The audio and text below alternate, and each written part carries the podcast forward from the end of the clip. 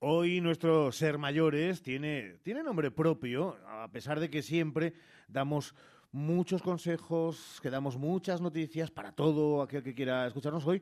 Hoy nos centramos. Hoy nos centramos, luego daremos las noticias, pero hoy nos centramos porque tenemos una protagonista muy especial. Ella es Emilia Bermejo. Emilia nació el 11 de agosto de 1922, tiene 101 años. Nos vamos hasta la residencia Bejarana, Hogar Residencia Buen Pastor, donde ella ya nos está esperando y seguro que está al otro lado del teléfono. Hola Emilia, buenos días. Hola, buenos días. ¿Qué tal está? Muy bien. Mire que lo primero que le vamos a preguntar es que nos cuente un secreto y dirá usted, hombre, yo un secreto, si, si no los conozco de nada. Sí, pero es que Perdone, queremos... perdone que le interrumpa, pero si es un secreto, ¿cómo se lo voy a contar yo, yo a usted?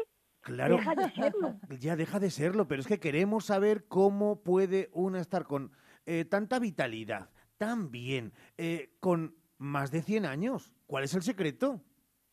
No, no hay secreto. En mi familia hemos sido los todos. Yo recuerdo a mi abuelo en aquellos tiempos, hace 50, 60 años, decía mi madre que todo el vecindario se cogía un catarro menos su padre. Y que se iba a la orilla del río a ver si cogía peces, pero con la mano. Y le decía a ella, pero padre, ¿y cómo usaba usted hacer eso? Y dice, ¿y qué quieres que haga con el tiempo? No puedo pararle o precipitarle. Qué Eso es. O sea que de, Según mi opinión, mi opinión muy particular, ¿eh? eh, o sea que de casta le viene al galgo, es una cosa ya familiar lo suyo. Mm.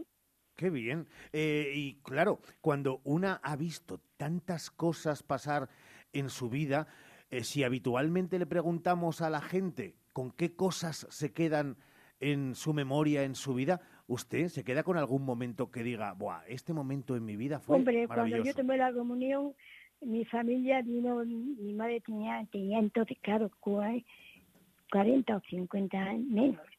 Y me trajeron un, un vestido de, de comunión, pero hecho de, de comercio. Y aquello fue como si hubiera venido el libro universal de abeja o el premio gordo de la lotería. Qué bueno. ¡Ay!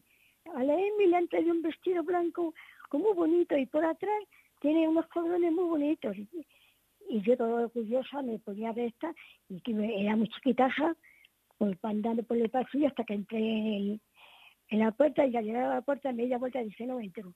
Entonces estaba el cura de entonces, don Antonio, Sí. y me dice, vamos a ver, estamos discutiendo siempre y ahora que vienes de la guapa y vas a acercarte a, a Dios, y le dije, pero acercarme con tanta gente no.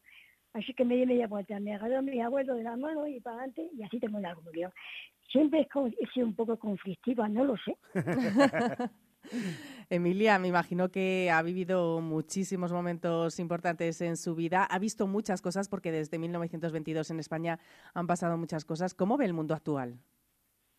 Bueno, no lo sé. Dicen que hay libertad. Yo estoy contenta cuando me dicen que, que, pa- qué partido per- pertenezco. Y digo que yo soy demócrata. Y algunos me dicen, ¿y ese, ese partido dónde está? Bueno, con gente así que voy a hacer, ¿no? Ya me ha gustado porque llega un momento en, que hay una, un- una dirección en este país donde cada cuatro años hay elecciones, vamos libremente, votamos a quien nos parezcan, aunque metamos la patita, claro. Y así es. Yo soy feliz, muy feliz aquí dentro. Y no quiero saber nada. Y ahora con las nuevas tecnologías, los móviles, eh, todos los ordenadores, ¿qué le parece a usted? ¿Usted es de utilizarlos o mejor para otras horrible, generaciones? pero eso es horrible, porque es que te llaman, yo, hola mi vida, amor mío, yo digo, vamos a entrar, esta de Chile o, o por, ahí, por ahí, ¿no? y sigue a y me dice, es que tenemos, digo, mire, para tener no me interesa, porque yo con, con mi microcito y bueno a repetirme, ¿y eso qué es? Dije, perdón, y nada, digo, oye, pero estoy leyendo que viene, tengo yo que explicarle qué es el cocido. ¿Pero le gusta mucho el cocido a usted? No, eh, es que es una, una costumbre. En mi casa rico. siempre el cocido y el domingo pues, ponía una paella. Y, Mm. y se llamaban paella. Yo a la que veo las paellas digo, vaya, Eh, Emi, porque le gusta que la llamen... no, ¿Podemos permitirnos el lujo de, de- de tutearla, de llamarla Emi? Claro que sí. Ay, qué bien. Eh, Emi, eh, usted hablaba antes como de política, eh, pero es que además eh, su marido fue alcalde de Béjar, ¿no? No, yo no, yo no. Yo escucho a unos y a otros y luego me hago mis comentarios particulares y no comento con nadie. Hay cosas que me parecen que van bien, otras que no tienen ni idea, y otras que van a pasar el rato. O que yo me he enterado que, que muchos políticos luego cobran. Oiga, pues menudo negocio, ¿no? Yeah. Eh, estamos hablando desde Salamanca, usted está en Béjar. Eh, vamos, vamos a hacer una cosa. Imagínese que nos está escuchando alguien que nunca ha ido a Béjar y usted conoce Béjar, pues fíjense. Mucho, he nacido en Béjar y me he criado aquí y aquí me casé, aunque luego a mi marido le gustaba viajar, conocer el mundo, cuando me casé con él cambió un poco mi vida y hmm. me llevó a ver varios países, entre ellos yo estaba con la sesión de ir a Roma a ver al Papa. Ah, claro, ¿qué, papa fue? Pues, pues si quiere ahí la anécdota, porque es que yo fui a, Roma y cuando llegamos a la plaza era horrible el mundo, la gente que había allí para que saliera. Y cuando habló, lo que dijo, que él tenía mucho a Béjar, a Puerto de Béjar, porque es que tenía un primo ahí y, venía a su casa. Hay alguno que conozca Puerto de Béjar y yo cogí la, el dedo y la cuente para arriba y me dice mi marido por abajo, lo fastidiamos. ¿A qué viene esto ahora? entonces bajó un señor vestido de paisano, todo de, un traje negro, por favor, ¿me quiere seguir?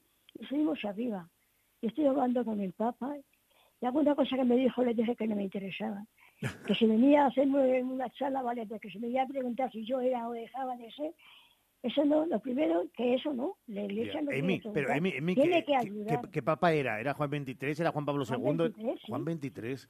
Pero luego tuvo gracia porque al año siguiente, cuando llegó yo, la Nochebuena, una, un, me llamó, yo no tenía móvil, ni tenía teléfono.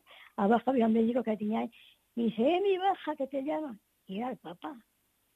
Digo, ay, va, ¿qué pasa? Dice, no, es que Nochebuena